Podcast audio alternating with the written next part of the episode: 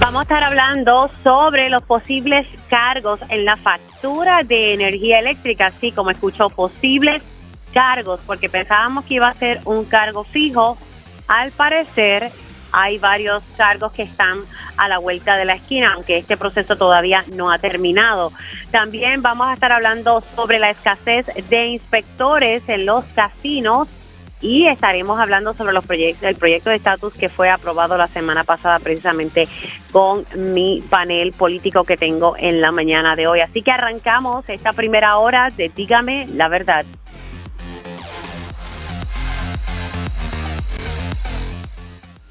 Con más de 20 años de experiencia en el periodismo, el periodismo ha dedicado su carrera a la búsqueda de la verdad. La verdad, la verdad. De frente al grano, con carácter entrevistará a las figuras más importantes de la noticia. Radio Isla presenta a la periodista Mili, Mili Méndez en Dígame la verdad. Muy buenos días Puerto Rico, bienvenidos a otra edición de Dígame la verdad por Radio Isla 1320. Si está en la calle, mire, tenga mucho cuidadito porque está lloviendo bastante eh, y hay ya ciertas áreas en la zona metropolitana que se están inundando. Lo digo porque me ha pasado, así que ya mismito me verán en el estudio, pero estoy conectando vía telefónica porque la lluvia, la verdad que en esta zona metro está intensa. Pero arrancamos, arrancamos con un tema que hace unas semanas atrás, más o menos como un mes y pico, lo estuvimos dialogando precisamente aquí en Radio Isla 1320, cuando se hablaba de un posible cargo fijo en la factura de energía eléctrica como consecuencia de que hay que pagar la deuda de la Autoridad de Energía Eléctrica. El viernes pasado, la Junta de Control Fiscal presentó ante la jueza Taylor Swain, bien tarde en la noche, el plan de ajuste de la deuda, el mapita a seguir para poder pagar la deuda. Estábamos todos pendientes a la posibilidad de que surgiera tal vez en ese documento el cargo que, tuviésemos que nosotros pagar. Obviamente esto es una propuesta, el proceso no ha culminado y esto este documento va a estar cambiando. Estoy segura que sí en lo que se da su aprobación final en el verano 2023 pero tenemos que estar bien pendientes eh, de lo que se está hablando aquí. Yo sé que esto de la deuda y todas estas cosas eh, puede sonar bastante denso, pero de la forma más sencilla que yo se lo puedo explicar a ustedes es que tenemos que velar que no nos den otro cantazo al bolsillo. Porque aquí el costo de vida está aumentando, todo está aumentando, pero en muchos sectores del país los salarios no están aumentando y se han quedado igual. Así que esto representa muchos retos. Un aumento en el costo energético de la forma como tal vez se está planteando y como salió anoche, tarde, en el nuevo día y hoy pueden ver en, el artículo de negocios de la compañera Joan Isabel, eh, podemos ver un poco lo que se está barajeando. Recalco que esto no es final, pero tenemos que estar muy pendientes y, y ver cuál es el, el, el, próximo paso a seguir, porque la verdad que no nos podemos quedar así como que, ay, bueno, pues viene el cargo, ay, pues qué remedio lo voy a pagar. No, el país no aguanta más. El país no aguanta más. Y si seguimos haciendo las cosas mal y se siguen se sigue tomando prestado y se siguen todas haciendo todas estas cosas, vamos a terminar mal. Sé que muchos dirán, bueno, pero por eso estoy tomando prestado y qué sé yo, que es que por eso es que estamos aquí, sí, pero el pueblo de Puerto Rico no fue quien cogió esa deuda. Fueron los que estaban al frente de estas distintas corporaciones que seguían cogiendo prestado, cogiendo prestado y administrando mal. Pero bueno, quiero hablar en detalle eh, con el licenciado Carlos Saavedra. Él como el licenciado Rolando Manoli siempre han sido recursos fijos en este programa porque son personas que saben de este tema. Y, ¿verdad? Y más allá de lo que cada cual pueda pensar, que los dos tienen pensamientos distintos, pero son recursos muy valiosos para mí a la hora de analizar estos temas. Así que le doy los buenos días al licenciado Carlos Saavedra. ¿Cómo estamos? Buenos días, Mili, muchos saludos y muchas felicidades. Gracias, gracias. Igualmente para usted en estas Navidades. Dios mío, que la Navidad es el. bueno, sábado y domingo, eh, va a ser un fin de semana eh, navideño. Licenciado, no, a mí me cayó como balde de agua fría. Ayer yo dialogaba con la licenciada Eva Prados y ella me indicaba que iban a hacer dos cargos, ¿verdad? Un cargo fijo, por lo menos lo que, lo que se desprendía del documento del plan de ajuste de la deuda. No se decía cuánto, pero se hablaba de un cargo fijo y un cargo por, por consumo. O sea, dos cositas ahí para el consumidor. Pero entonces anoche sale en detalle unos números y yo digo, bueno, pues, pero ¿de dónde salieron esos números? Vamos a arrancar por ahí. ¿De dónde sale estos números, de qué documento, porque en el plan de ajuste de la deuda no estaba especificado la cantidad. Si usted me pudiese orientar. Correcto, mire, como tú mencionas. Vamos aquí por parte porque hay tantos documentos que han salido en los últimos tres días. Sí, eh, y sé que, como tú mencionas, hay cargos y siempre habíamos hablado que este era el plan de ajuste más sensible, ¿no? Es bien difícil evitar la factura de energía eléctrica, si no imposible, a diferencia de los peajes y otros aumentos. Así que sabíamos que este iba a ser el plan de ajuste más complicado. Para contestar tu pregunta puntual en, cuanto a los números que se publican hoy en, el periódico de la periodista eh, Isabel, que, dicho sea de paso, o sea, le tengo el mayor de los respetos, una de las periodistas que más sabe de este tema y ha seguido el tema de la quiebra ya por años, incluso antes de la ley promesa. Ella hizo un análisis de las últimas contraofertas, ofertas y contraofertas que los bonistas y, y la Junta de Supervisión Fiscal compartieron durante el proceso de mediación. Tú recordarás que para allá en septiembre también habíamos hablado de este tema, que la ley federal exige que cuando la mediación culmina, las últimas ofertas y contraofertas se tienen que publicar. Sí, tienen que hacerse pública. Disculpa. Que se tienen que hacer pública. Correcto, se suben a internet y todo el mundo las puede ver y la razón es porque recuerda que en esa, esa mediación es confidencial y no todos los bonistas y acreedores estuvieron en esa mesa. Así que la ley federal exige que se divulgue qué fue lo último que ellos conversaron. Así que el análisis que se hace en el nuevo día hoy es, es basado en si los aumentos en los cargos que dice el plan de ajuste fueran a pasar, cómo serían los números basados en esa última contraoferta de la Junta de Supervisión Fiscal. Si tú ves, lo que hace también la periodista es que analiza la última posición de los acreedores y la posición de los acreedores tenía unos cargos extremadamente altos y por eso es que la Junta riposta y les dice yo no te puedo dar lo que me estás pidiendo y le da una nueva contraoferta. Ahora bien, es bien, bien importante, como tú mencionaste en la introducción, Mili, esos números que están en el artículo no son los números finales. Incluso la periodista sí lo reconoce en el último párrafo de la noticia, porque el plan de ajuste que se radicó no está basado completamente en esa última contraoferta, los números cambiaron.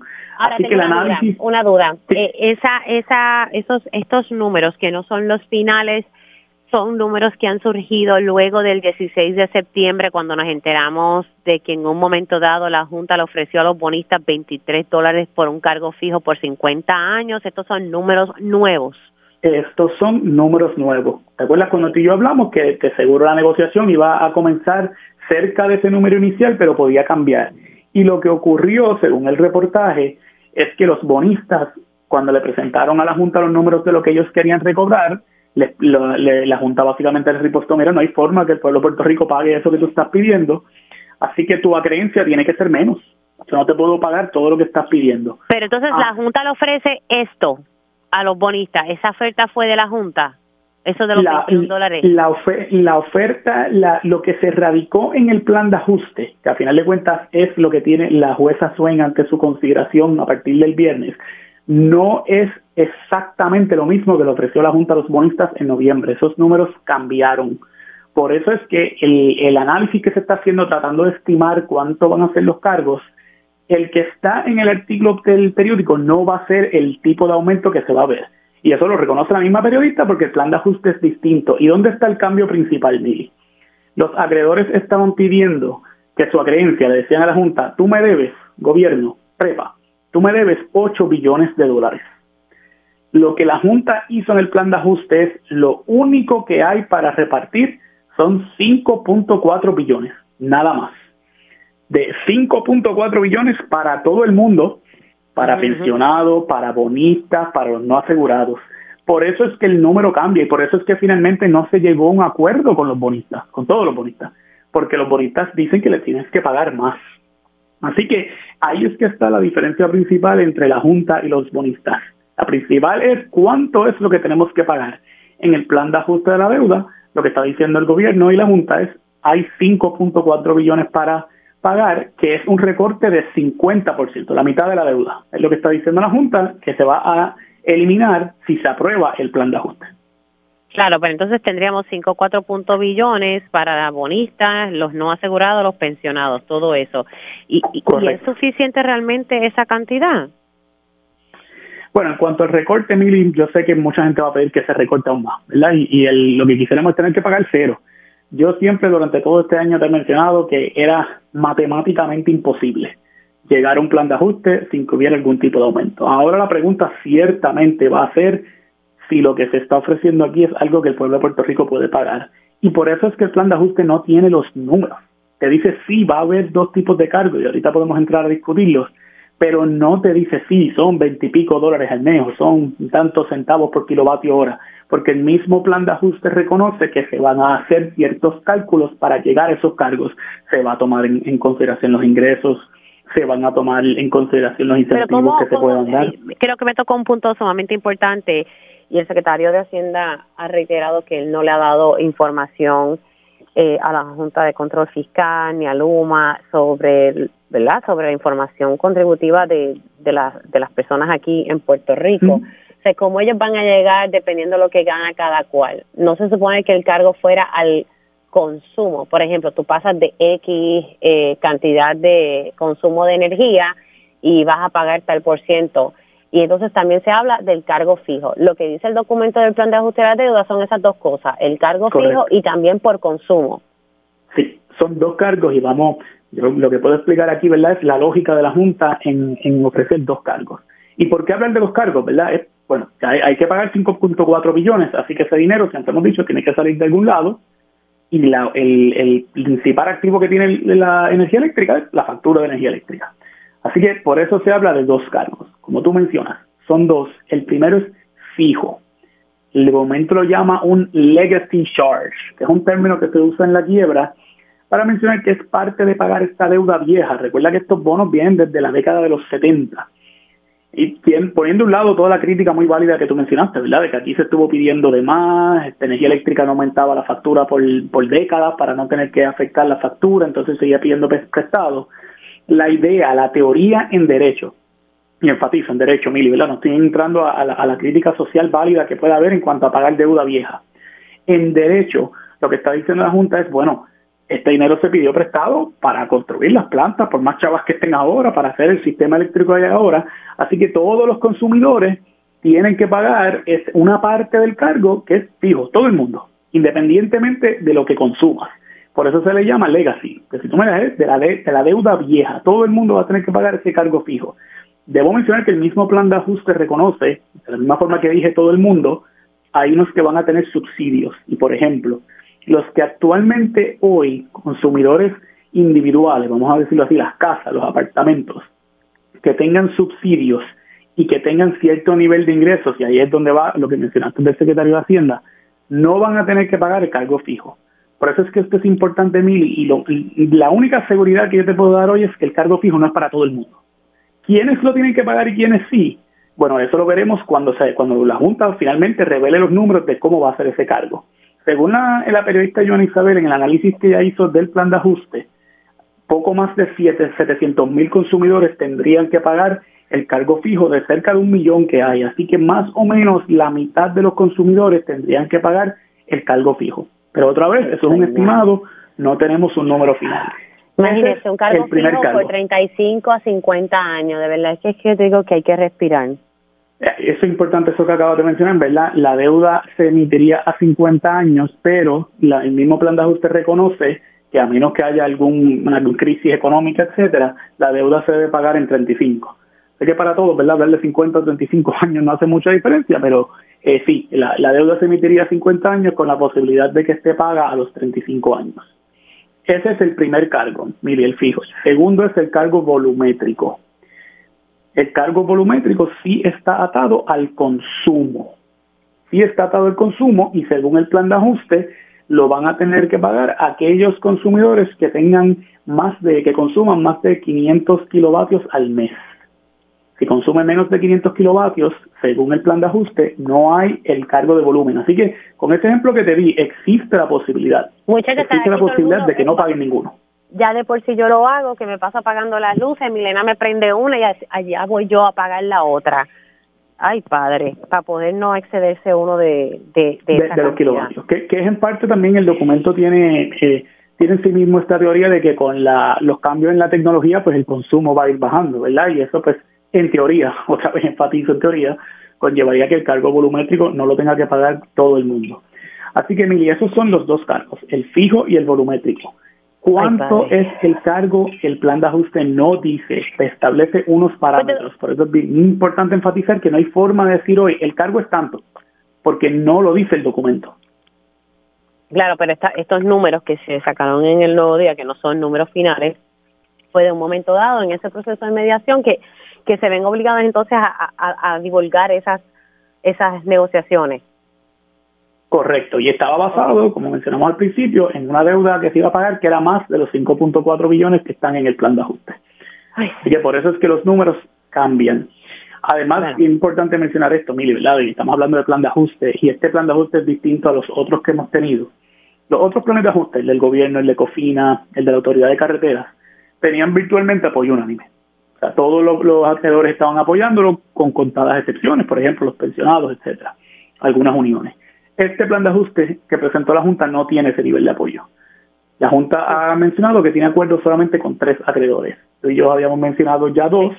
Vitol, que es una compañía pequeñita, son una creencia bien pequeña en comparación con todo lo que debe energía eléctrica, es alrededor de 40 millones. Los otros son los prestamistas de combustible, que esto es un grupo de acreedores que le prestó dinero a energía eléctrica para que comprara combustible para seguir generando energía. Ese grupo de acreedores tiene ya un acuerdo con la Junta. Y el otro es la aseguradora de bonos National.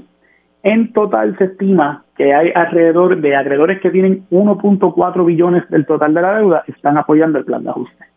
Como tú puedes ver, eso no es la mayoría de los acreedores, lo que hizo la Junta es le dio dos opciones a los acreedores que no han apoyado el plan.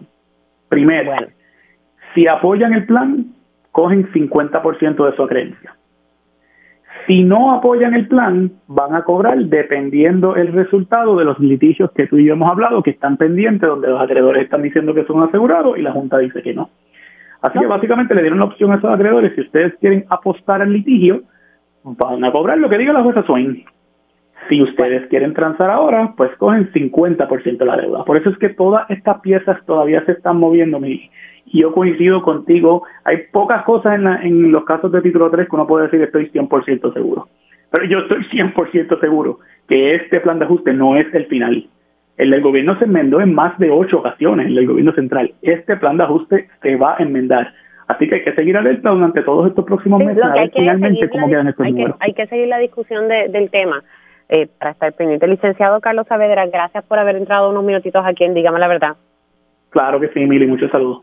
Igualmente, felicidades Navidades. Bueno, y siendo ya las 10 y 16, paso con el presidente Lautier Ángel Figueroa Jaramillo para hablar un poco sobre esto y también sobre unas expresiones que hizo Hurtado a una primicia que sacamos precisamente aquí en Radio Isla 1320 el pasado viernes. Pero primero, rapidito, Jaramillo, buenos días, ¿cómo estamos? Saludos, Mili. Buenos días a ti y buenos días a todos los de escucha de Radio Isla y muchas bendiciones y felicidades. Igualmente para usted y los suyos. Eh, finalmente lo que podemos hablar, ¿verdad? Eh, porque estos números que, que se publicaron anoche eh, son números, ¿verdad? Que, que, que surgieron en medio de, de la mediación, no son, eh, esos números cambiaron de lo que me está informando el licenciado eh, Carlos Saavedra, pero la realidad es que sí, que vamos a pagar dos cargos, un cargo fijo y un cargo por consumo. Eh, le voy a preguntar esto, porque como usted conoce de estos temas, el, el cargo que es volumétrico, que depende del consumo, realmente cuánto consume una familia de un núcleo, vamos, de, cuatro integrantes al mes. ¿Cuánto más o menos se pueden gastar al mes en, consumo de energía eléctrica? Mira, por esa parte estaba escuchándolo entre este muy interesante. Decir que, que no muchos van a pagar porque el, el cargo volumétrico va a ser el que ceda los kilovatios hora. Eh, la realidad es entonces no entienden el promedio de consumo en Puerto Rico. El promedio de consumo en Puerto Rico por familia es 800 kilovatios hora. Ok, pero déjame buscar eso por aquí. 800 es el promedio que se, de consumo en Puerto Rico por familia. Por lo tanto, obviamente hay, haber familias que pueden consumir menos, pero el promedio es 800. Eh, por lo tanto, todo el mundo va a tener ese cargo, pero supongamos, en teoría, vamos a ser bien optimistas, la gente va a ser más eficiente, va a haber más equipos más modernos y va, y, la, y, va a haber un consumo de menos de 500 kilovatios hora. Entonces, entonces ahora viene la segunda pregunta. ¿Y cómo cuadramos las proyecciones de ese pago cuando la gente consumió menos? ¿A qué me refiero? Ellos saben cuánto es el consumo del país. Por lo tanto, ellos están haciendo proyecciones de ese consumo volumétrico de cuál va a ser el pago a los bonistas basado en ese consumo.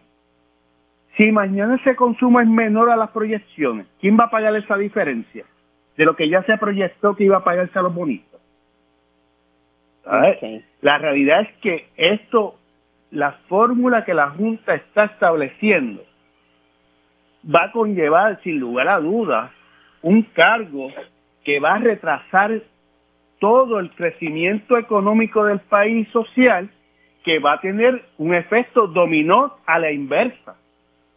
Porque en la medida que los cargos sigan subiendo, y vuelvo y repito para que los redescucha puedan entender, Supongamos en la teoría que la gente va a consumir en promedio menos de 500 megavatios, de, 500 kilovatios hora, debo decir. Ya hay unas proyecciones de un consumo porque ellos hicieron esas proyecciones, Mili. Ellos saben, lo mismo que yo te, te estoy diciendo, que el consumo promedio es de 800 kilos al mes y ellos saben cuánto va a ser el recaudo por ese cargo volumétrico. Y la, diferencia eh, que son 300 kilovatios hora, ¿verdad? Sería la diferencia entre los 500 y los, y los 800. Por eso, pero ellos saben eso ya. Por eso ellos dicen, vamos a hacer un, número teórico. Basándose en el consumo de hoy, el pago a los bonistas van a ser eh, 100 millones al año. Hipotético.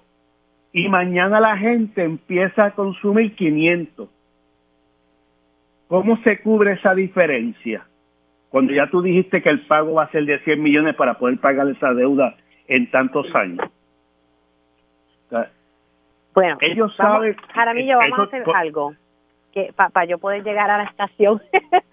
Quédate en línea para poder también terminar este punto y me gustaría poder obtener una reacción tuya, porque precisamente aquí en Dígame la Verdad nosotros publicamos eh, lo que había, la resolución que emitió el negociado de energía de la posibilidad de multar a Luma Energy por utilizar 21 millones de dólares sin pedirle el permiso al negociado de energía. Eh, y hoy el señor Hurtado de Luma Energy ha dado una explicación bastante interesante. Quiero que tú puedas escuchar sus expresiones. Hacemos una pausa aquí en Dígame la Verdad y al regreso continúo la conversación con Ángel Figueroa Jaramillo. y ya estamos aquí de regreso en Dígame la Verdad por Radio Isla 1320. Ay, señor, déjeme coger un poquito del aire. Se nota que no hago ejercicio, subí esas escaleras asfixia bueno, ya estamos de regreso, continuamos la conversación con el presidente de la UTIER, Ángel Figueroa Jaramillo, y también estuvimos hablando con el licenciado Carlos Saavedra sobre el impacto a la factura de energía eléctrica con estos dos cargos que se vislumbran. La realidad es que no tenemos un número final fijo, se siguen tanteando, ¿verdad? Diferentes números, pero la realidad es que vamos a pagar algo. Y se habla de un cargo fijo y de un cargo por consumo. Estaba hablando precisamente con Jaramillo sobre el detalle que el consumo promedio en una familia en Puerto Rico es de 800 kilovatios hora, ¿verdad? Y eso me lleva a la próxima pregunta, Jaramillo. ¿Cuánto es el consumo de un empresario, de una empresa mediana, pequeñita? No, no vayamos, ¿verdad? A las grandes empresas o farmacéuticas. ¿Cuánto más o menos sería ese cargo por consumo? ¿Cuánto más o menos, no el cargo, sino cuánto es el consumo promedio? Ese dato no lo tengo presente, pero va a ser devastador. Va a ser devastador frente a una economía en recesión, estancada, este, donde hay múltiples factores de que ese negocio no va a poder tener los ingresos necesarios, no por los costos energéticos solamente, sino por la situación de la economía. Pero hay un dato, Mili, que quiero traer la atención también, es importante esto esta discusión que se está dando, se está dando en el marco de un bono que de acuerdo a la prelación de pago no está garantizado y esa es la controversia o la situación que está en el tribunal. Pero supongamos que en el tribunal se está dando eso, pero hay una situación donde se está pretendiendo que esa prelación de pago que hay hoy se altere quitándole derecho a los pensionados. ¿Por qué hay que traer esto a la atención? Porque ese bonista adquirió este bono bajo este estas disposiciones. Primero se pagan los gastos operacionales de la empresa. Segundo, se paga el sistema de retiro con todo lo que conlleva ese pago. Y tercero, cobra el bonista. Entonces, frente a esta discusión, frente a este acuerdo, se está alterando eso, trastocando el sistema de retiro, congelando todas las pensiones para que haya dinero para poderle pagar a los bonistas. Y eso hay que discutirlo, eso no puede ser, eso no se puede permitir. Y para evitar toda esta discusión, hay piezas legislativas aprobadas en la Cámara y en el Senado. Está el proyecto de la Cámara 1429, que establece las condiciones de la reestructuración, y está el proyecto del Senado 906, que establece también la, la obligación de, la, de cumplir con la prelación, con lo que acabo de señalar, con el orden de pago. Eso, Eso evitaría este desastre que la Junta pretende hacer. Por eso mi llamado Claro, pero esas medidas, tú me dices que se fueron aprobadas en sus respectivos cuerpos. No, creo que el 1429, ¿hay alguna que esté ante consideración del gobernador? Yo tengo entendido que algunas ¿verdad? se quedaron pendientes allá en, en, en, la legislatura. Ambas medidas están aprobadas en Cámara y Senado. Lo, que apare, lo que aparenta ser es que, como cayeron en, la, en el receso de la sesión, en mi opinión, a, a, lo mejor ellos están esperando que comience la sesión para enviarla y poder ver cuál es la posición del gobernador, pero ahora frente a un escenario ya que estamos viendo, ya no es especulación para algunos, porque para mí nunca fue especulación porque teníamos información. ¿Qué va a hacer los senadores y representantes que en el caso del 1429 le votaron en contra frente a un escenario que estamos viendo? Yo espero que reflexionen eh, si hubiera que ir por encima de algún veto. En el caso del 906, que es el que protege las pensiones presentes y futuras, ¿qué va a hacer el Senado? Porque la Cámara lo aprobó unánimemente, déjame decirte, eh, Mili, tengo que reconocer que la, todas las delegaciones, eh, y nosotros hablamos con el representante Johnny Mendy, se comprometió y cumplió. Y tengo que decirlo, ¿verdad? Cuando uno se ¿El 906 es de la Cámara o el Senado? Perdóname, del Senado. Del Senado, pero entonces el Senado no lo aprobó. El Senado lo aprobó, ah, okay. pero con votos en contra de la delegación del PNP. Ok. O sea, y otros seis abstenidos, que mi llamado a esos senadores que a lo mejor entendían que no era el momento, que había otras razones, ahora estamos viendo el escenario. Bueno, déjame pasar al próximo tema, eh, porque tengo ya mi próximo invitado ya en línea telefónica. Y es que el viernes pasado, aquí en este espacio, sacamos que el negociado de energía había emitido una resolución diciéndole a Luma, te doy 10 días para que me expliques por qué no debo multarte 25 mil dólares diarios, porque tú no me pediste permiso a la hora de gastar 21 millones de dólares. En, este, ¿verdad? En, esta dinámica entre Luma, el negociado, o energía eléctrica, el negociado, se supone que para el presupuesto, de la misma forma que todos le tenemos que estar pidiendo permiso al, a la Junta de Control Fiscal para muchas cosas aquí, prácticamente todas, hay que hacer lo propio con el negociado de energía y el negociado dice, mira, yo no te voy a dejar utilizar 21 millones de dólares de manera retroactiva en el presupuesto. Tú debiste haberme pedido eh, permiso para utilizar este dinero. Yo quiero que usted escuche lo que explicó Hurtado esta mañana en Pegaos. Luma había emitido un comunicado de prensa que precisamente leí ayer al aire. Lo emitió el viernes en la tarde sin dar muchos detalles, pero hoy Hurtado habló un poquito más. Vamos a escucharlo. Eh, el en, el, en, en, cuanto a los gastos del año pasado, nosotros no nos hemos excedido y vamos a estar respondiéndole al negociado oportunamente sobre este asunto. Eh, sí. No nos parece que es, y, y, y, bueno, y eso, y vamos a responder, pero no, no hay un gasto excesivo de 21 millones de dólares. No, eh, no, no, no, no, estamos, no, el planteamiento estamos, no es en comparación. Entonces, sí, dígame. No, no, no, eso es, es, eso es. Entonces vamos a estar respondiéndole al negociado y como siempre respondiéndole a sus preguntas y siendo responsivo y hemos sido bastante transparente en esto. Tenemos un, un, informe anual que demuestra esta información y está ahí, lo publicamos. Eh, hemos estado hablando em, de los logros del año pasado, lo que, los logros de este año, además de los retos que obviamente tenemos, y pero estamos empeñados en mejorar el sistema, empeñados en ir eh, trabajando de una manera transparente y ir trabajando de una manera fiscalmente responsable. No es importante acordar que los costos de Luma son menos del 16% de la tarifa total eh, de los consumidores. Eh, entonces nosotros vamos a seguir en, en, ese plano, eh, siendo responsables con los dineros que se nos encargan para mejorar el sistema y vamos a seguir em, mejorando el sistema con los recursos que tenemos. Bueno, ese audio no, no, tiene la parte que yo escuché, que es que Hurtado sostiene que esos 21 millones de dólares ellos lo utilizaron para cambio de alumbrado y cosas así, obra capital que según la explicación de él, FEMA no cubría, porque FEMA pues cubre daños relacionados a María, etcétera, etcétera, etcétera. 21 millones de dólares para cambio de, alumbrado fue lo que yo escuché esta mañana en, en Pegados. Jaramillo. Mira, yo creo que hay un, poco la historia de estos pasados y y tú eres parte de esa publicación. Recordaremos que ellos le pidieron al negociado transferir de las mejoras capitales una cantidad de dinero para subsanar el déficit de 47 millones que tenían el año pasado. ¿Por qué? Porque ellos estaban apostando que esas llamadas mejoras capitales, que, son mejoras capitales, eh, trabajos permanentes que aumentan el, el valor del sistema, iban a estar cubiertas por fondos federales. Todo, y, y vimos montones de anuncios de, varios municipios anunciando inversión en alumbrado público con fondos federales. Ahora parece que esa situación no se dio y pretenden utilizar lo que estaba destinado para mejoras capitales, que son mejoras al sistema. El alumbrado público no son mejoras al sistema. Este, para subsanar esa deficiencia. Esto es un juego de contabilidad, ¿verdad?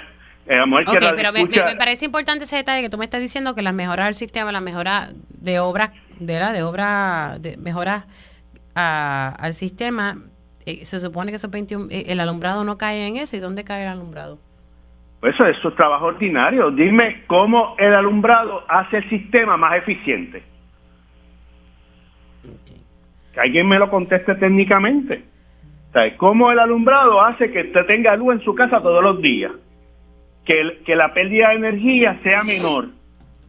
las mejoras capitales, y muchas veces, déjame señalar, este cambio de alumbrado no tiene una rigurosidad, eso se le cambia a todo el mundo, hasta caminos rurales que no son... Eh, por lo tanto, yo creo que aquí Luma lo que está jugando con los números para ocultar y esconder el déficit que el año pasado ya junio tenía de 47 millones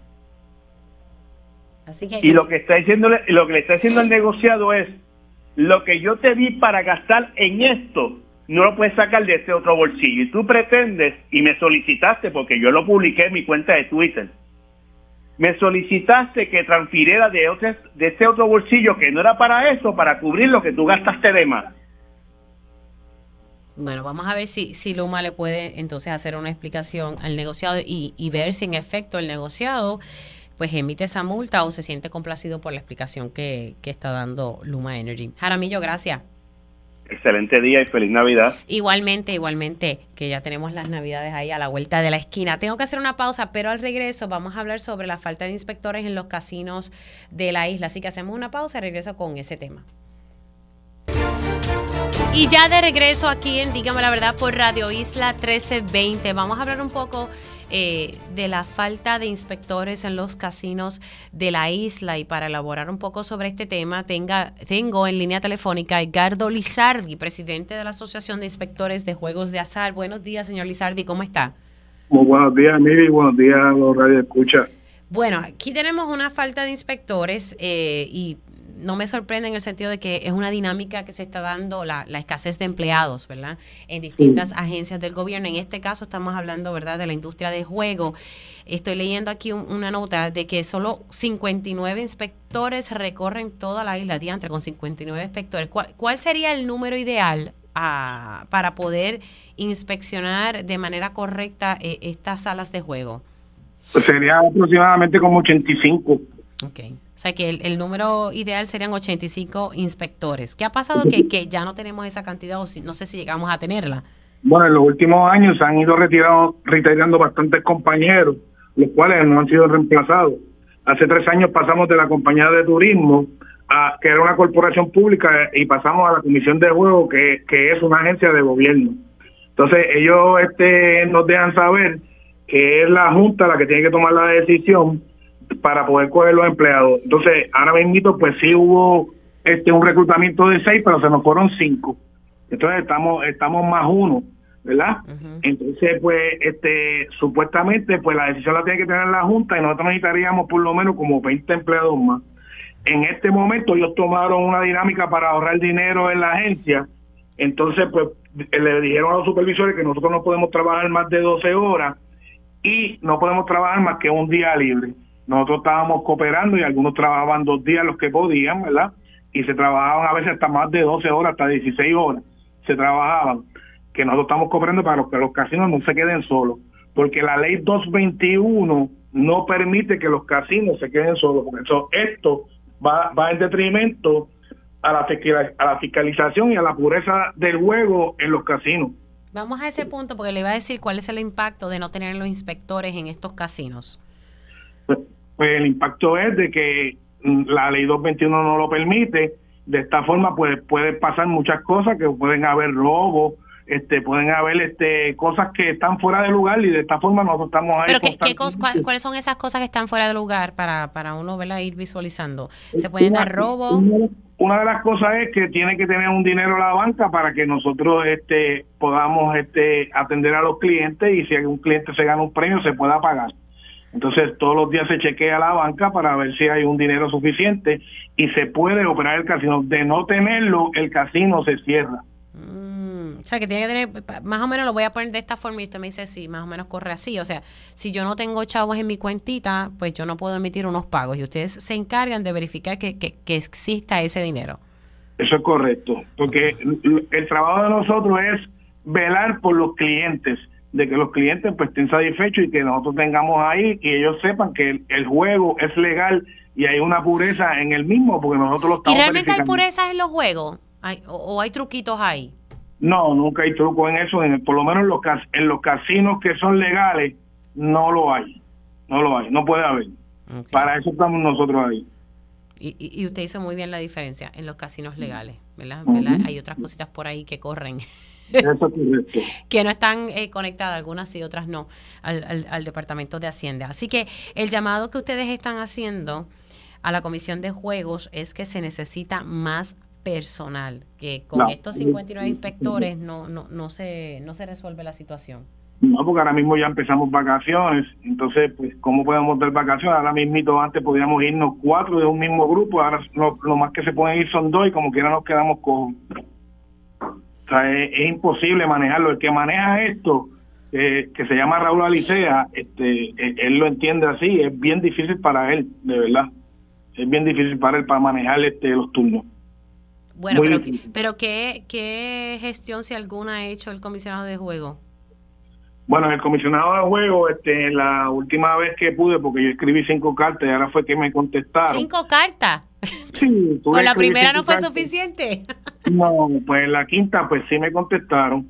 Entonces, pues sí, él alega que ellos pidieron 50 empleados más, este, que entre ellos están inspectores, supervisores, también recaudadores, los que recaudan el dinero, igual que supervisores de recaudadores y otras plazas más para dentro de la agencia, porque esta agencia se está creando hace tres años, todavía no está bien formalizada, de verdad. O sea, se, pidieron 50 puestos de empleo. 50 puestos de empleo. Eso fue lo que me dijo él en, en una de estas que nos encontramos de pasillo, porque yo estaba entregando unas querellas por, por eso mismo, porque los supervisores son los que están ahora pues cogiendo la parte de nosotros y están trabajando también, están cogiendo los supervisores para que sean inspectores. Entonces, pues estaba haciendo una querella como, como que ellos están este, este, dentro de los talleres de nosotros y que están haciendo algo que está ilegal. En eso estamos. Que hay otras personas que están ejerciendo la, la función de inspectores cuando no se supone que sea así. No se supone que sea así. ¿Y si me puede repetir quién nuevamente están haciendo esas gestiones de inspectores, los supervisores? los supervisores de nosotros, sí, los supervisores inmediatos, que son los que van por los casinos chequeándonos a nosotros. Sí, claro, que, los, que ellos son los que lo supervisan a ustedes. Supone que ellos no puedan estar haciendo esas funciones. No, ellos se supone que estén supervisando a nosotros.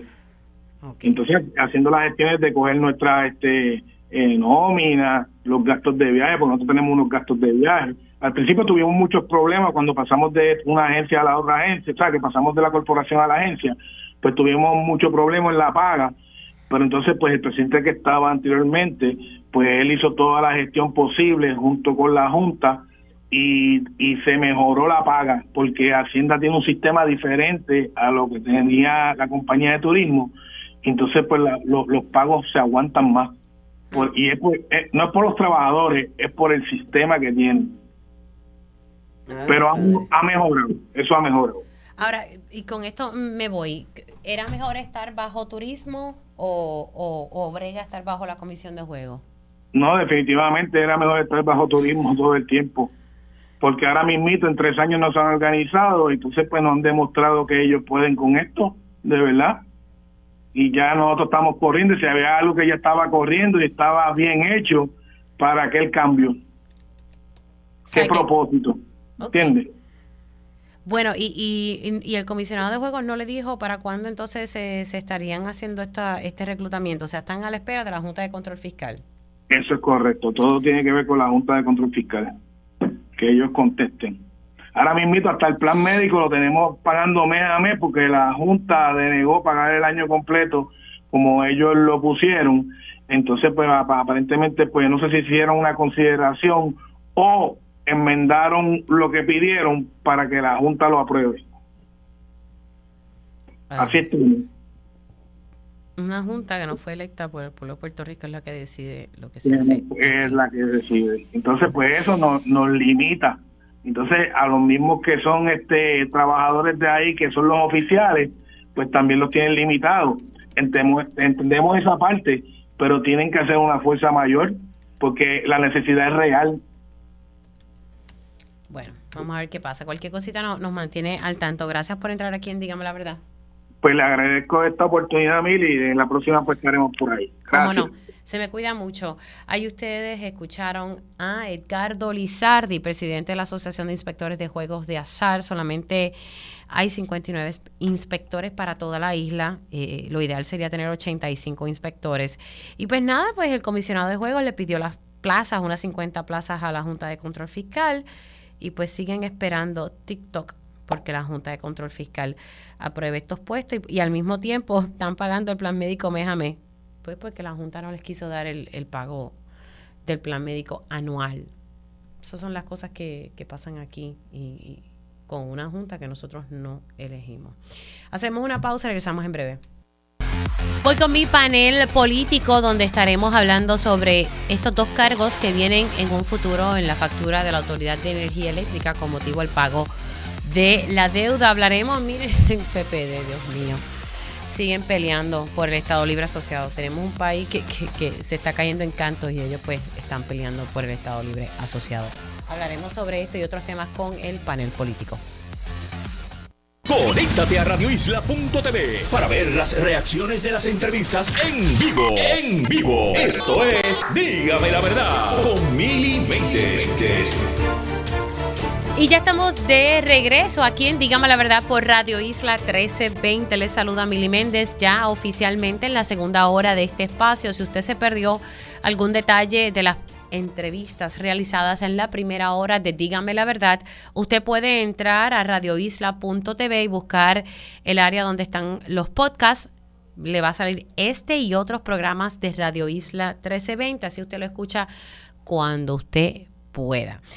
En cualquier momento también puede buscar podcasts que, sean eh, de fechas anteriores. Por ejemplo, cuando el viernes pasado sacamos aquí en este espacio que el negociado de energía le estaba eh, advirtiendo a Luma Energy, tú no puedes estar utilizando unas partidas de presupuesto destinadas para una cosa, utilizarlas para otra y no puedes utilizar dinero sin haberme, ¿verdad? Sin haber pedido permiso. No me puedes pedir perdón y luego entonces eh, arreglas eh, ese cambio en el presupuesto. Tienes que pedirme permiso. Ahora, el negociado de energía le dio 10 días a Luma Energy para que explicara, para que le dijera por qué no debo multarte. Esta mañana eh, reaccionó Luma Energy aquí en Pegados en la Mañana y el señor Hurtado, eh, que es portavoz, uno de los portavoces de Luma Energy, estaba explicando pues que esos 21 millones de dólares lo estaban utilizando para mejoras eh, en el sistema. Me decía ahorita el presidente Lautier Ángel Figueroa Jaramillo, que eso es considerado trabajo ordinario. El cambio de alumbrado es un trabajo ordinario y que lo que está haciendo Luma es que está jugando con los números, que eso no cae dentro de, obra capital, ¿verdad? Como ellos lo califican. Vamos a ver entonces si Luma puede darle esas explicaciones y convence al negociado de que no emita una multa de 25 mil dólares diarios. Esa fue la advertencia que le hizo el negociado de energía a Luma Energy. Hemos estado dialogando eh, sobre el tema de, estos dos cargos. Eh, sabemos que va a venir un cargo en la factura de luz para el pago de la deuda. Eso no, no lo despinta nadie. No es algo que me guste, pero no lo despinta nadie. Ayer la licenciada Eva Prado me hablaba un poco del cargo fijo, que sería entre 35 a 50 años, y un cargo a base del consumo. Así que ya mismito voy a entrar con, mi panel político para dialogar sobre este tema y hablar un poco también sobre la portada de del periódico El Vocero, que no debe ser la prioridad, pero pues tocaremos un poco ese tema debido a que pues la semana pasada se aprobó el proyecto de estatus que se estaba que estaba avalado por la comisionada residente Jennifer, Jennifer González, Alexandra Ocasio Cortés y también Nidia Velázquez. Lo interesante de ese proyecto es que sí se aprobó y es un proyecto que viene, ¿verdad? Que nace del Congreso, que es el que está pidiendo esta consulta. No es como en años anteriores que siempre ha sido el pueblo de Puerto Rico quien realiza una consulta y luego va al Congreso. Esta vez ha nacido del Congreso.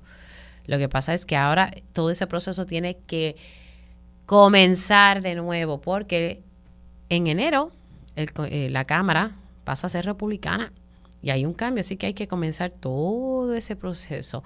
Se dio esa votación para establecer un récord. Son palabras que dijo Nidia Velázquez en una entrevista reciente. Bueno, en esta época de Navidad, eh, siempre, no sé por qué, pero surge el momento donde como que nos provoca mucha ansiedad, eh, nos provoca también eh, sentimientos, recordamos muchas cosas tal vez de la infancia y siempre tiende a ser para algunos una época festiva de alegría, para otros una época de tristeza. Eh, y entonces a medida que se acerca fin de año, todos nos ponemos a analizar lo que ha pasado en el año y lo que queremos hacer de cara al próximo año nuevo. Así que mi pregunta es cómo conseguimos ese, ese balance emocional en esta época navideña. Yo, navideña. Yo diría también que cómo buscamos ese balance emocional con todas las cosas que están pasando en el país. Y quiero hablar con la amiga que es de la casa de aquí de Radio Isla 1320. Ya mismo voy con mi panel político, pero quiero hablar primero con Lili García, periodista, periodista, de ellas de nuestro corillo y motivadora, y de aquí de la casa de Radio Isla 1320. Lili, ¿cómo estás? Estoy muy bien, estoy respirando bien profundo después de escuchar todos los titulares. Ay, perdón. Ahora en el tope de la hora. No, no es culpa tuya. Eh, es la realidad, ¿verdad? Es la realidad de lo que, de lo que tenemos alrededor. Eh, no es la única realidad. hablando de cómo nosotros mantenemos el balance, y tú lo sabes como periodista, que por cada noticia negativa que hay, hay 10 positivas que muchas veces no llegan porque no hay el tiempo eh, eh, para poder hablar de ellas, pero sí hay muchas cosas positivas también ocurriendo. Ahora, este paísito hay que creerlo definitivamente. Sí, sí. Porque, eh, porque son, son muchas cosas que uno se pregunta y son años donde se repite lo mismo, ¿verdad? Pero, pues para eso es enfocarnos en el momento, Mili, o sea, enfocarnos en el hoy y en el ahora eh, y agarrarnos del optimismo, de lo que sí es positivo que puede estar ocurriendo. Hay personas, el, optimismo tiene muy mala fama. la gente piensa, sí, yo, yo me considero una persona optimista saludable. Optimista saludable. Sí, sí, sí, porque está el optimista de la Holandia, que vive en otro planeta y que en realidad eh, todo está maravilloso, todo está bien, no te preocupes, Eh, y yo creo sí en el poder de, la mente, pero, pero yo como periodista, e, e, esa parte, ese sombrero, ve el peor de los escenarios, pero también sé que existe un mejor de los escenarios. Y, que entre uno y otro hay cientos de escenarios y tonos de gris. O sea que vamos a, vamos a lo que es más saludable no es que niegue lo que lo que está ocurriendo a nivel negativo, pero se enfoca en lo que podría ocurrir a nivel positivo, ¿verdad?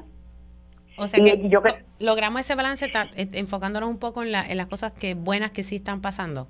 En las cosas buenas que sí están pasando en, en términos de lo que es el, el, resumen de lo que fue tu año, eh, en vez de enfocarnos, que tendemos a hacerlo, los seres humanos nos enfocamos casi siempre en lo negativo en vez de enfocarte en lo negativo, en lo que no lograste, en las, en, la, en las resoluciones que todavía se quedaron en enero pasado, en, en eh, enfócate en lo que lograste. Que sí lograste, que sí, aunque no estuviera en tus resoluciones. Porque siempre nos vienen esas cosas, pero ¿por qué siempre nos vienen esos pensamientos negativos primero a la mente? Es como, como que inevitable a veces. Sí, eh, y yo creo que es una tendencia a, a, tal vez eh, eh, pues no, no querer tener expectativas positivas o agarrarnos de lo negativo. Eh, eh, le, ocurre al 80% de las personas y el 80% de los pensamientos tienden a ser negativos y repetitivos. O sea, todo empieza y termina en tu mente. Si tú decides, eh, ok, de ahora en adelante yo voy a cambiar mis pensamientos, voy a cambiar la forma en que yo interpreto esto. Por eso es que hay gente que en medio de haber pasado el Niagara en bicicleta 50 veces, son felices. ¿Tú no conoces gente así? y tú dices, ¿cómo es posible que están de pie? Si han pasado las de Caín en su vida. Y es porque pues reinterpretan lo que les ha ocurrido a su favor, ¿verdad? Y lo cambian de ser una debilidad en una fortaleza. Las pérdidas en Navidad, obviamente la Navidad nos, nos saca heridas. Las personas que ya no están, los seres queridos que se fueron, los fracasos que tuvimos, si rompiste una relación de pareja, lo que sea pues agárrate de lo que sí tienes, no es lo que, de lo que has perdido. Porque perdida vamos a tener siempre. Si no, múdate de planeta. sí, sí, sí. Bueno, y, yo a veces veo ciertas cosas, ¿verdad? Como, como lecciones de, vida. No sé, uno siempre aprende algo de, cada experiencia. De todo. Eh, y, y pues, por ejemplo, en el caso de nuestra familia, uno que, que hemos tenido una pérdida dentro de nuestra familia, pues no la tendremos físicamente, pero soy fiel creyente que, espiritualmente está ahí. Y, y sí, pues uno, uno extraña, pero pues, uno trata de recordar las cosas lindas. Sí, y celebrar su vida. ¿Qué hubiese querido ella, verdad? Eh, que ustedes hicieran esta Navidad, cómo usted, ella hubiese querido que celebraran su vida, en familia, que la recordaran, versus personas que entonces lo que hacen es no vamos a celebrar vamos a llorar su pérdida. No. Eh, el, duelo es una cosa que es bien personal y la celebración de la vida de alguien es parte, eh, es una parte positiva de procesar un duelo también. Sí, me parece que sí. Así que háganlo. Bueno, tú vienes con, cosas nuevas y, y, rapidito hablaremos, ¿verdad? Si, si estás buscando ese balance, tú, tú te pones, tú siempre estás haciendo cosas creativas. Tienes un app móvil de mindfulness. O sea, esto es para uno poder como bajar revolución Sí, sí, sí, eso surge de esta conversación. Yo tenía unas meditaciones larguísimas de 20, 25 minutos que yo estuve haciendo durante el lockdown, durante el cierre de la pandemia al principio, en mi canal de YouTube, Coach Lily García TV, eh, pero son meditaciones bien largas. Entonces, hablando con amigas, dijeron, pero ¿por qué no haces algo que sean meditaciones más cortas, que tú uno pueda accederlas en cualquier sitio, en cualquier momento, cuando estás en la oficina, tienes un momento de estrés, te pones los, los earphones en el teléfono y así surge Respira con Lily que es el app que tú puedes bajarlo. Es el primer app que se hace de mindfulness en español eh, creado para, para, para el hispano, ¿no? Porque hay otros apps que tú puedes escucharlo traducido.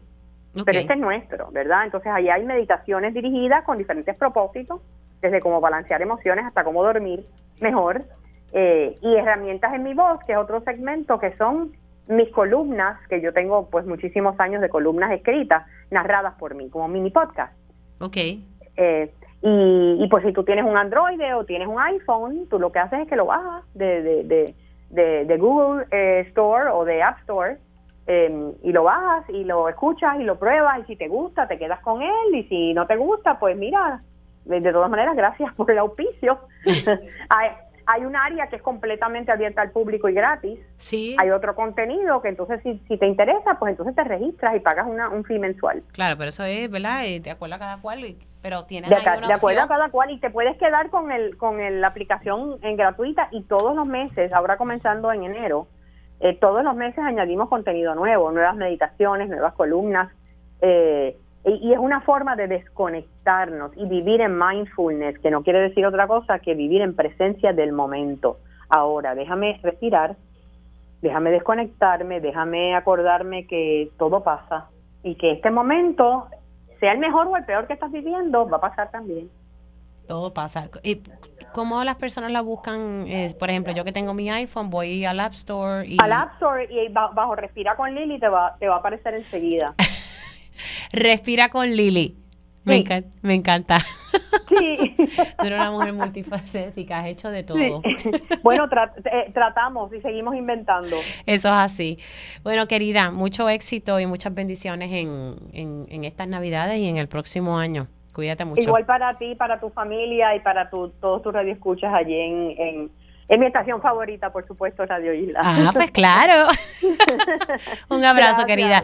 Ya ustedes escucharon a Lili García Nada haciendo una reflexión de cómo conseguimos ese balance emocional en esta época navideña y cuando se acerca, ¿verdad? E- e- El fin de año, que uno se pone a reflexionar sobre todas las cosas eh, que han pasado. Y como dice ella, a veces nos enfocamos en lo negativo, tenemos que enfocarnos en, en las cosas que sí hemos logrado eh, y en las bendiciones que, que Papá Dios nos da día a día. El hecho de tener salud, para mí es la, la mayor bendición, tener salud y ver a mi hija crecer. Eh, cuando no tenemos salud, pues la cosa se complica. Bueno, señores, los que sí tienen salud, y es- espero en Dios que sí, son mis panelistas. eh, así que voy con mi panel político. Ellos conocen el sistema de punta a punta. Por eso su experiencia es clave para la discusión de asuntos públicos. Esto es Dígame la verdad, panel político. Bueno, le doy los buenos días al licenciado Olvin Valentín del Movimiento Victoria Ciudadana. ¿Cómo estamos? Muy bien, Mili, saludos a ti, a todos los que nos escuchan y a los compañeros del panel. Y le doy los buenos días al licenciado Ángel Cintrón. ¿Cómo estamos? Buenos días, Mili, y a Orville, a todo el público que te escucha. Muy bien, gracias a Papá Dios. Loco Y- porque llegue Nochebuena y Navidad, Ay, sí. Yo por mí que llegue el viernes ya. para coger un respiro. como Mira, siento esta semana pesada. Pesa. Mira, Sí. y, te- y tengo también al representante Denis Márquez. ¿Cómo estamos, Denis? Saludos, Mili, saludos a los compañeros del panel y muchas felicidades a todos y a todas. Bueno, usualmente en esta época navideña, pues todos nosotros decimos, Dios mío, es un reto, porque a nivel de noticias, pues, ¿verdad? Los, los legisladores cogen sus días, eh, ya que no hay sesión y eso, aunque sigan en ocasiones, ¿verdad? Unas vistas y unos trabajos en particular corriendo, pero como que la cosa baja, pero en cuestión noticiosa, aquí nada ha bajado y han salido noticias que, en mi opinión, son sumamente importantes y que tienen eh, consecuencias a largo plazo, eh, ¿verdad? Eh, por ejemplo, esta, quiero arrancar con, con el tema de, energía eléctrica. Estuve dialogando eh, al inicio del programa con el licenciado Carlos Saavedra, que es un recurso ya bastante fijo en, aquí en Dígame la Verdad, hablando eh, sobre el plan de ajuste de la deuda de la Autoridad de Energía Eléctrica que se presentó el pasado viernes en la noche. En ese documento no dice números, pero sí aparece que estaríamos pagando un cargo fijo, sería entre 35 a 50 años, y que también hay un cargo a base del consumo. Si pasa a 500 kilovatios horas al mes, pues ahí es donde entra en vigor este cargo volumétrico, como se le ha identificado. Eh, me explicaba, me explicaban que el promedio de consumo por familia ronda los 800 kilovatios, o sea que, que se, se consume, que sí, hay personas, casi todos vamos a estar eh, pagando eh, ese cargo volumétrico. Van a haber unos sectores quienes reciben subsidios que no estarían pagando este cargo fijo. Obviamente siempre me gusta dejar claro que este documento del plan de ajuste de la deuda es un documento vivo y cuando digo que es vivo es que va a seguir cambiando. Esto va a seguir cambiando. Sé que el Nuevo Día sacó una información sobre lo que en un momento dado fue eh, dialogado entre los bonistas y la Junta de Control Fiscal sobre lo que pudiese ser un cargo fijo y lo que pudiese ser este cargo por consumo, pero la realidad es que este el documento del plan de ajuste de deuda no dice cifras como tal. Vamos a ver, yo me imagino que rondará algo similar a lo que publica la compañera Joan Isabel González del Nuevo Día. A mí lo que me preocupa de todo esto es que si en efecto se mantiene cerquita a lo que se publica hoy en el Nuevo Día, me preocupa mucho mm, nuestros pequeños y medianos empresarios, cómo esto va a perjudicar el desarrollo económico de la isla. Sabemos, ¿verdad?, que, que, quienes tengan subsidios no tendrán que pagar este cargo fijo, pero estamos en la clase media, que yo creo que algún día, yo no sé si que esto vamos a desaparecer, porque la verdad que la clase media sigue aguantando. El que tiene dinero, pues puede recibir el o aguantar un poco el golpe, pero el que está en la clase media, pues se le hace bastante difícil la cosa. Voy a comenzar con el licenciado Olvin Valentín, luego paso con Ángel Cintrón y entonces eh, voy con el representante Denis Márquez sobre este tema y el, y el cargo, pues que nadie lo va a despintar. Eh, para el pago de la deuda de la Autoridad de Energía Eléctrica. Comienzo con el licenciado Olvin Valentín.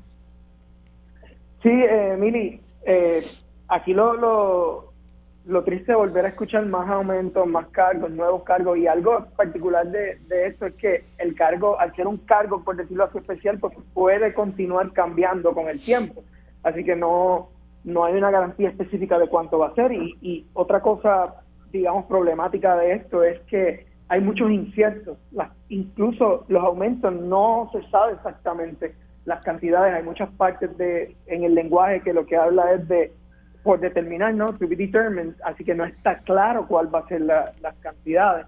Eh, pero a mí, una de las cosas que rápido eh, pensé, y tú lo, lo mencionaste en la introducción, es el hecho del impacto que va a tener no solo en nuestros ciudadanos, que definitivamente van a haber un impacto, y lo, y lo triste es que tengan que hacer ajustes en sus estilos de vida porque siguen subiendo los costos de, de todas las cosas en Puerto Rico, pero los ingresos no aumentan, no hay alivios contributivos, no hay alivios con el IBU, así que sí van, al final terminan pagando más por todo.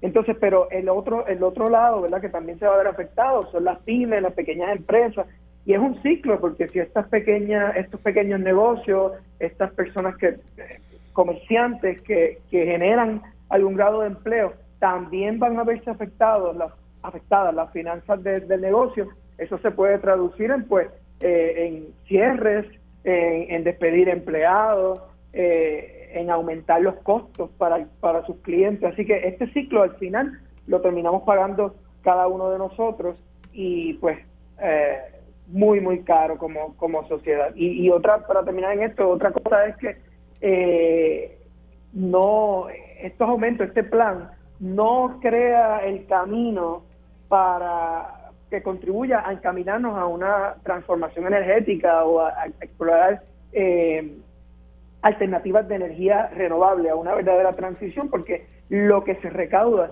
con estos costos, con estos cargos, al final es para pagar deuda. Así que de todos modos no se puede reinvertir como era el plan original en ir encaminando a la autoridad a una a un modelo de energía renovable, así que es pérdida en todas en todo por todos lados. Voy ahora con el licenciado Ángel Cintrón y luego con Denis Márquez. Pues mira, Miri, eh, y, y de pie forzado los, puntos que Orvin, Orvin trae, eh, varias cosas que creo que debemos añadir. Lo primero es que tenemos que entender que la autoridad quebró, ¿verdad? Son, son un hecho irrefutable y cuando tú quiebras, pues estas son parte de las consecuencias de eso, ¿verdad? Para que entendamos. Este, y, y en su día se se adjudique las responsabilidades si es que se pueden adjudicar. Segundo, eh, la autoridad da un servicio al consumidor y la única manera de atajar esas obligaciones es a través del cobro al consumidor, este, diferente a lo que es la deuda del gobierno central que ya se resolvió, para que vayamos entendiendo los diferentes panoramas este, de la quiebra de Puerto Rico. Esto es un, pedazo del total del panorama de la quiebra de Puerto Rico. Pero esta es una corporación pública que da servicios directos a diferencia de otras partes del gobierno, donde nosotros observamos de lejos el manejo del asunto de la quiebra y la transacción y el corte de, la deuda que se cortó del gobierno central un 80%, pero no nos impacta o no lo vemos directamente a nosotros. Esta sí, porque lo que es agua y luz, pues son servicios directos que, el ciudadano te este, paga mensualmente. Eh, yo creo que es importante que no, no sé si está en el documento, porque yo no he visto el documento eh, ya radicado, es cuánto se está cortando de la deuda, ¿verdad? Cuánto se está logrando bajar el total de la deuda, porque obviamente eso es un alivio al impacto que hubiésemos tenido de lo que es el total de la deuda. Se está hablando como un 48 a un 50, o sea, se está hablando más o menos, y, y vuelvo a decir, se está hablando porque al final del día, hasta que no, hasta el próximo verano, no vamos a tener números ¿verdad? fijos Exacto, eh, sobre esto. Muy bien, pues estamos hablando que por lo menos se, se estima que nos economicemos la mitad de la deuda, que eso no es una mala noticia dentro de la circunstancia, ¿verdad?, compleja que tenemos al frente, ¿verdad? Eh, este, estamos cortando la mitad. En el gobierno central se cortó el 80% de la deuda, que eso es extraordinario. Este, y de nuevo, no lo percibimos los ciudadanos acá, pero para, para el colectivo del pueblo de Puerto Rico. Eso es, maravilloso lo que se logró allá. Este, tercero, eh, en el planteamiento de Orville, este, recordemos que este proceso no tiene que ver directamente con si logramos eh, seguir renova, este, desarrollando energías renovables. Yo creo que ese, ese proceso tiene que seguir este, adelante su curso, pero una cosa no tiene que ver con la otra. El proceso de energía renovable se tiene que estimular y el gobierno de Puerto Rico lo tiene que estimular a través de, las estructuras que existen y las que van a existir. Pero eso, el, pago de la deuda son cosas totalmente separadas. La deuda ya existe de años para atrás y se tiene que pagar como parte de la deuda a los acreedores que prestaron el dinero para pagar gran parte de la infraestructura de la Autoridad de Energía Eléctrica, que es de lo que estamos hablando aquí. Eh, que toda se tiene también que renovar, por cierto, porque sabemos que toda la infraestructura de la autoridad es bastante envejecida, por no decir arcaica. Eh, y eso es otra discusión, me imagino, contigo para otro día, de por qué es que se tiene que terminar de privatizar la autoridad por completo para acabar de echar a andar todo esto y dejar atrás el pasado, porque si no lo hacemos, seguimos amarrados con una cadena al costo enorme que tiene para el pueblo de Puerto Rico mantener viva la autoridad como existe, con la infraestructura que existe. Este, y aquí lo estamos viendo en ese golpe que vamos a, tener. Eh, como tú bien dijiste, para terminar, me parece que es positivo entender que hay unos sectores que van a tener alivios o no van a tener que pagar o van a tener un subsidio y habemos otros, incluido yo obviamente, que sí tenemos que pagar lo que nos corresponda en, esa obligación. Este, y pues Mili, lo que te puedo decir es que ahí no hay, ahí no hay break. Tenemos que morder la bala, eh, confiar que la juez Swain, que ha sido bastante ponderada en todas las decisiones que ha tomado hasta el día de hoy en estos años, lo maneje también de igual manera, consciente de que en ese caso, distinto a los demás, es el consumidor directo el que va a terminar pagando esa obligación en su facturita mensual. Tengo que hacer una pausa, pero regreso a la pausa. Voy con el turno del representante Denis Márquez en torno a este tema del plan de ajuste de la deuda de la Autoridad de Energía Eléctrica y los dos cargos que se estarían pagando de acuerdo a lo que dice el plan de ajuste de la deuda. No, no tenemos cifras, pero sabemos que sí, que vienen dos cargos a la factura de la luz. Hacemos una pausa y regreso con mi panel político. Y ya estamos de regreso aquí en Dígame la Verdad por Radio Isla 1320. Sigo con mi panel político integrado por el licenciado Olvin Valentín, el licenciado Ángel Cintrón y el representante Denis Márquez, a quien le corresponde el turno, hablando sobre el, cargo que estarían recibiendo los consumidores de la Autoridad de Energía Eléctrico, de Eléctrica con motivo al pago de la deuda. Adelante, Denis. Mira, esta mañana yo eh, comencé a leer una novela que recientemente me compré, ¿no? Y estaba mirando pues los capítulos, el índice de, de los capítulos, y este es eh, otro capítulo más de la novela eh, de misterio, de terror, de la barbarie de la Junta de Control Fiscal, en, en letras claras y precisas, de eso es que se trata esto. Hemos tenido una Junta de Control Fiscal que ha hecho y ha hecho con Puerto Rico. Aquí tenemos un plan de ajuste que se, se pasaba hablando, hablando y hablando de qué iba a pasar con un grupo de bonistas ahí, particularmente los que han comprado eh, los bonos muy bien en el campo a precio abombado, eh, luego de un montón de procesos. Y ahora aquí tenemos eh, la tormenta perfecta. los gobiernos de Puerto Rico durante décadas quebraron el monopolio de la Autoridad de Energía Eléctrica. Fueron una, una, unos gobiernos tanto el PNP como el Partido Popular con una irresponsabilidad suprema en términos de la Autoridad de Energía Eléctrica y ahora resulta que el principal responsable de asumir los costos de esa quiebra es el cliente. Las quiebras son un asunto entre acreedores y deudores y el deudor es fundamentalmente eh, la empresa, el individuo, la persona, el comercio y aquí nos trasladan a todos los consumidores, a los clientes de Puerto Rico, a los que a los que han, hemos sido o que la gente ha sido espectadores de ese proceso sin ninguna injerencia particularmente en el proceso, con un control de la Junta, con un gobierno de espectador, que si bien cierto todo el mundo se opone a estos cargos, pues es lo que tiene una consecuencia en Puerto Rico, porque una persona que depende de maquinaria para vivir, eléctrica, no va a mirar si va a consumir menos, menos o más kilovatios en, en, su, en su casa y de lo que estamos hablando, que va a ser un efecto, el famoso efecto en cacada,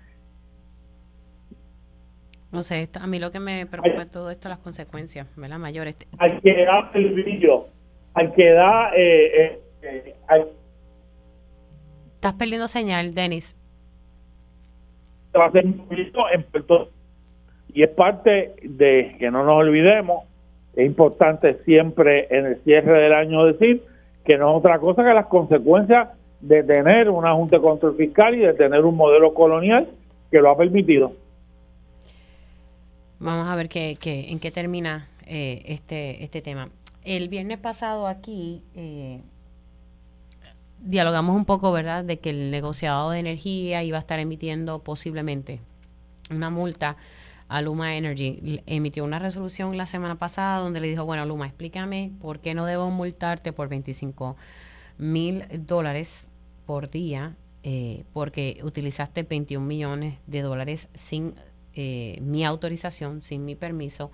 Eh, Luma reaccionó esta mañana pues diciendo que se utilizó ese dinero en obra capital para cambio de alumbrado. Eh, se me estaba explicando hoy que no se supone que usaran el dinero para eso. Para eso pues hay un dinero para ese tipo de, de, trabajo, ¿verdad? Para trabajo ordinario, que es el cambio de alumbrado. Así que Luma tiene que demostrarle al negociado que no emita esta multa. Así que seguimos, ¿verdad? Eh, con estas situaciones con, con Luma Energy. No sé si quieran pues rapidito emitir una opinión para entonces pasar al, al tema del estatus y, y, la pelea que tiene el PPD eh, con el tema de, de Lela Ángel. Eh, comienzo contigo, voy con Denis y rapidito con, con Olvin. Pues Mili, muy brevemente de ese tema que tanto hemos hablado por, por meses ya en el programa. En esencia yo creo que el sistema está funcionando, o sea, la entidad que tiene que regular que fue para que se creó en el 2014-2015 este, por Eduardo Batia, que yo creo que fue un, gran avance este, para, eh, para regular el mercado que eventualmente va a ser mercado privado, eh, pues está haciendo su trabajo, está fiscalizando y verificando si la entidad que, que maneja el grid está utilizando los recursos correctamente, si está haciendo el trabajo que tiene que hacer, en lo que lo tiene que hacer, y la entidad tiene que, en efecto, demostrar que así es. Yo creo que es una buena noticia desde ese punto de vista, porque es el proceso de fiscalización que necesitamos y que esperamos, y lo está haciendo la entidad que está llamada a hacerlo, porque tiene el expertise para poderlo hacer, no en manos de cualquiera que se pare y diga cuatro cosas este, y la demos por buena. Yo creo que esa es la entidad llamada a decir lo que está bien hecho y lo que está mal hecho. Así que enhorabuena que esa situación se esté dando y ahora es esperar el resultado de ese proceso. Voy con Denis. No, yo creo que hay una pregunta sobre el tintero. ¿De dónde saldría el dinero para pagar la multa? Ay, no, no, no, no me agregues más. Claro, porque es, ¿De qué estamos hablando? ¿De fiscalizar y de muestre causa por la cual no lo debo multar?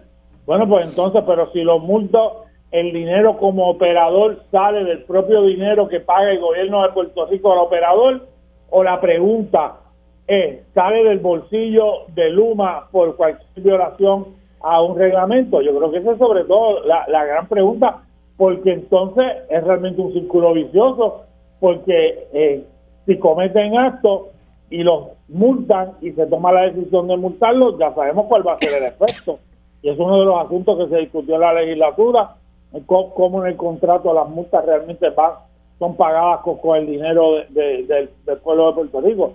Por lo tanto, eh, cuáles son las consecuencias que tiene sobre Luma, pero sobre todo a futuro, a futuro en otras actividades en, donde se demuestre, como se han planteado en múltiples ocasiones, una Voy contigo, Olvin.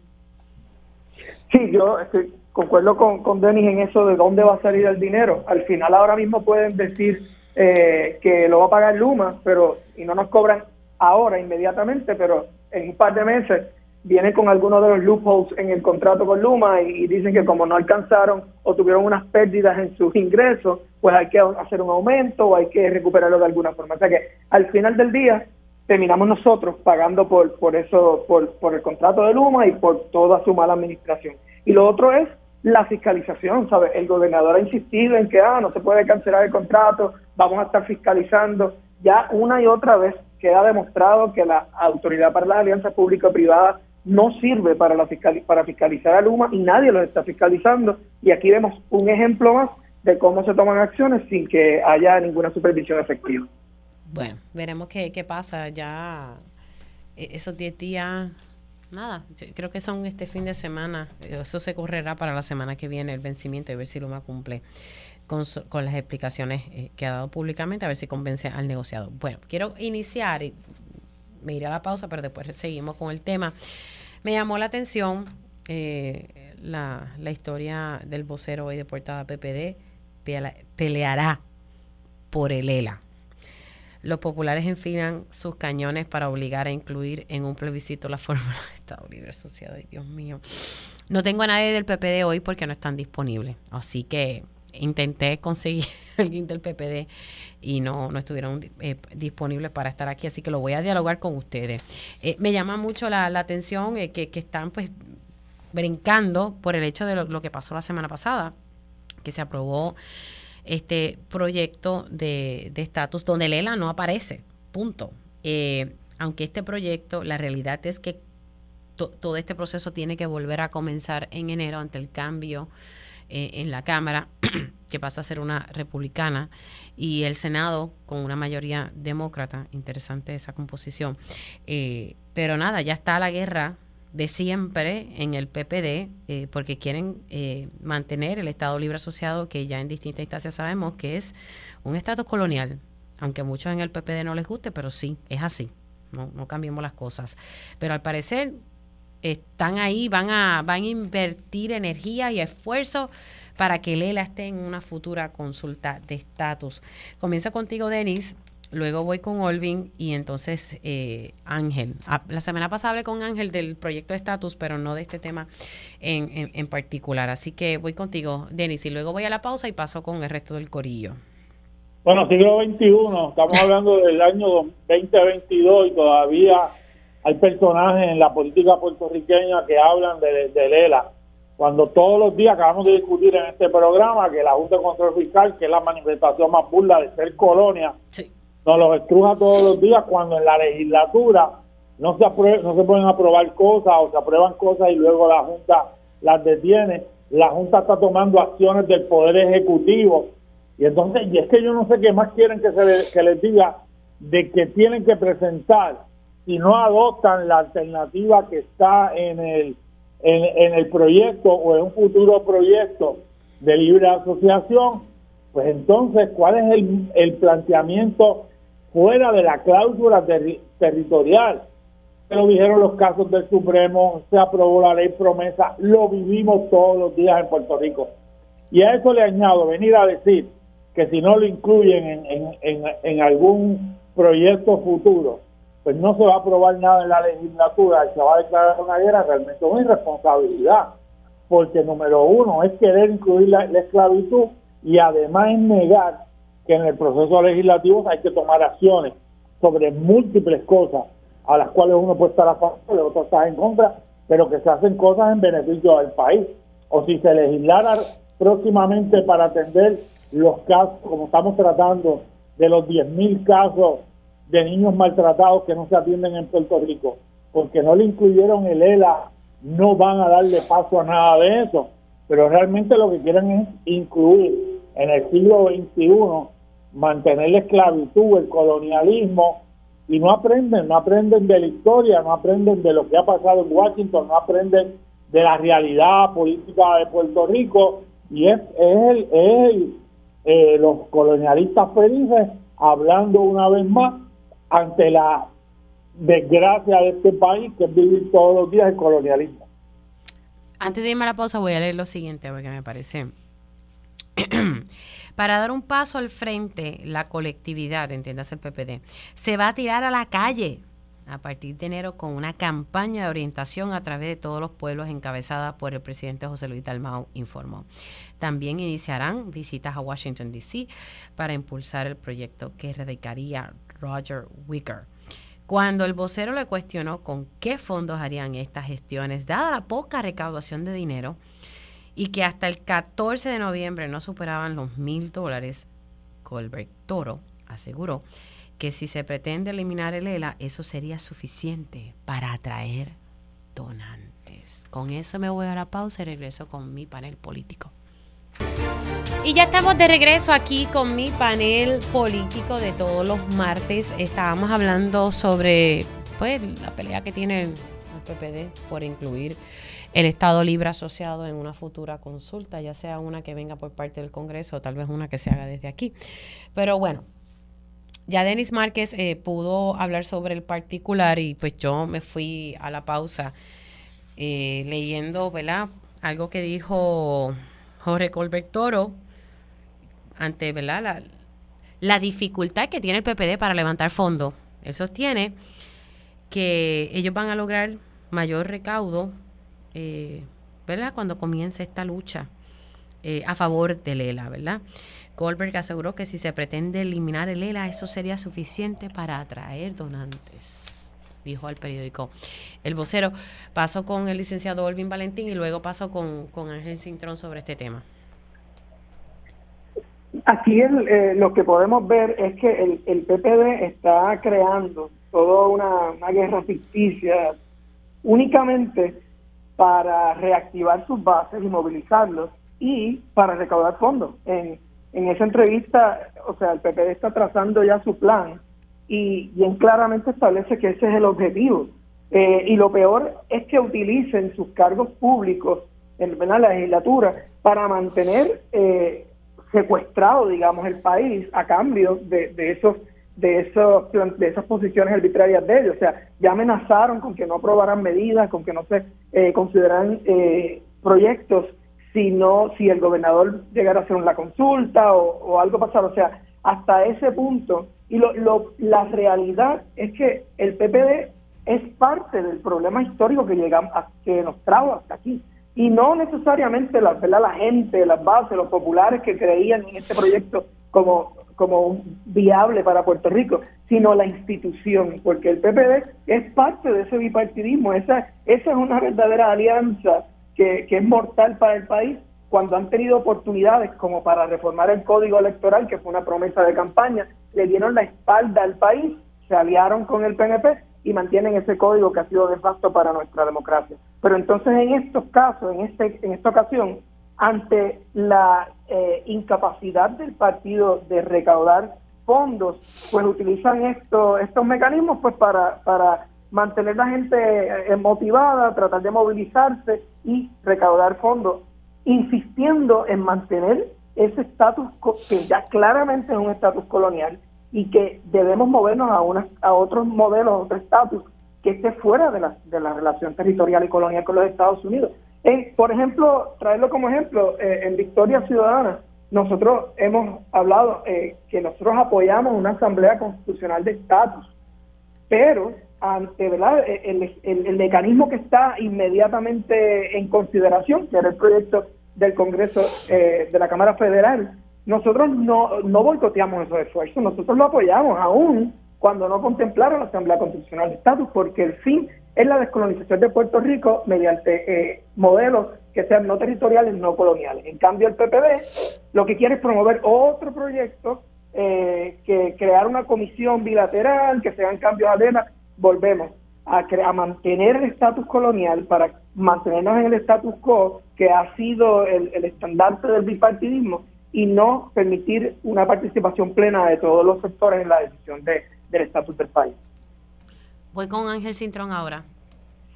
Bueno, Mil, ¿qué te puedo decir? Ay. Ay, Dios mío, mira, vamos a empezar por lo primero. Eh, yo creo, y a mi querido amigo y hermano, porque es como un hermano Jorge, tenemos una amistad bien profunda y él lo sabe, y yo digo aquí en voz alta para que no haya duda sobre eso. Nos queremos como hermanos, pero tenemos nuestra diferencia de, de criterios, ¿verdad? Este, eh, igual me pasa con Denis, que somos casi familia, pero tenemos nuestra diferencia, estipulamos las diferencias y así podemos celebrar en Navidad. Mira, el ELA ya fue sacado de la papeleta en el 2012. Es que a veces se nos olvida.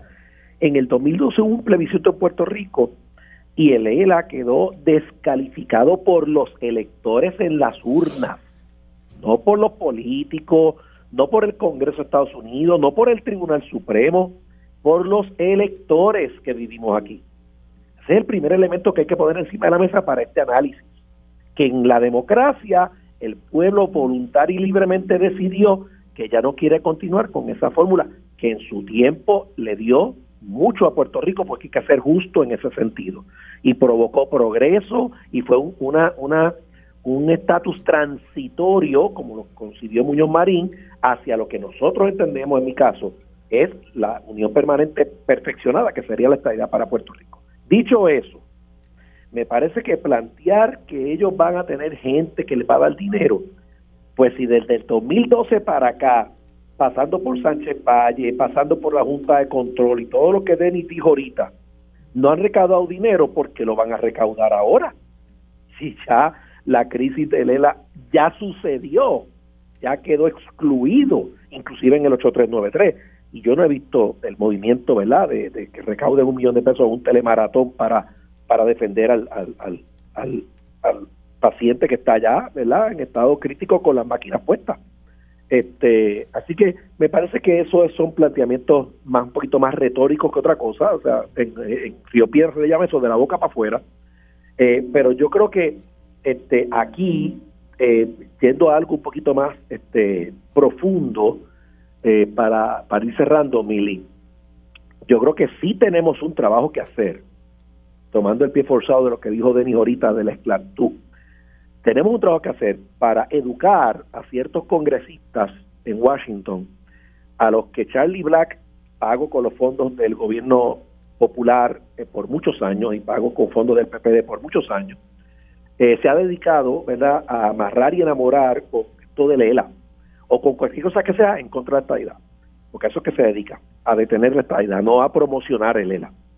Eh, y yo creo que hay que ir a educarlo y en eso yo llamo la atención a todos los sectores en Puerto Rico que queremos realmente descolonizar para movernos en esa dirección este, y despejar el camino en el Congreso.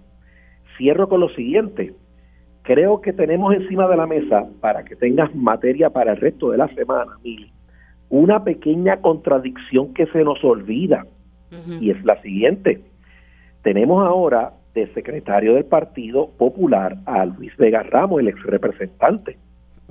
Luis Vega Ramos fue el promotor principal cuando fue legislador de legislación para la Asamblea Constitucional de Estatus.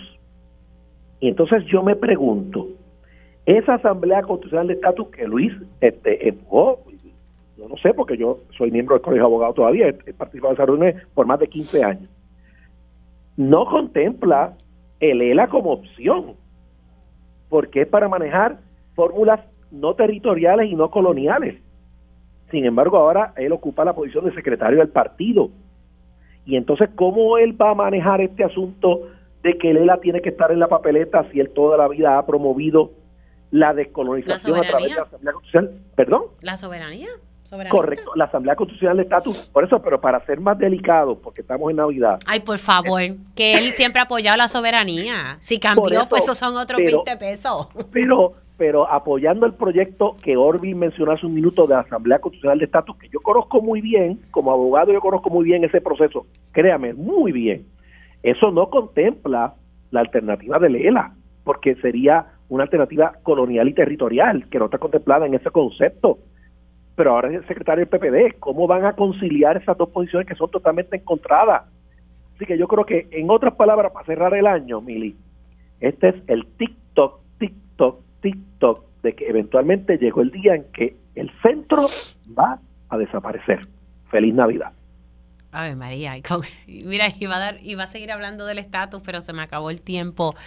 La realidad, ¿verdad? Que hay muchos retos ya para el próximo Congreso y veremos, ¿verdad?, qué, qué surge en el próximo Congreso y si vemos un proyecto similar al que, al que se aprobó la semana pasada. Bueno, gracias a los tres. Feliz Navidad si no hablo con ustedes antes de tiempo, ¿verdad? Antes de... Igualmente, felicidades. Se me cuidan mucho. Salúdame a Micaela. Un abrazo. Se me cuidan todos. Hacemos una pausa aquí en Dígame la Verdad y al regreso tiempo igual.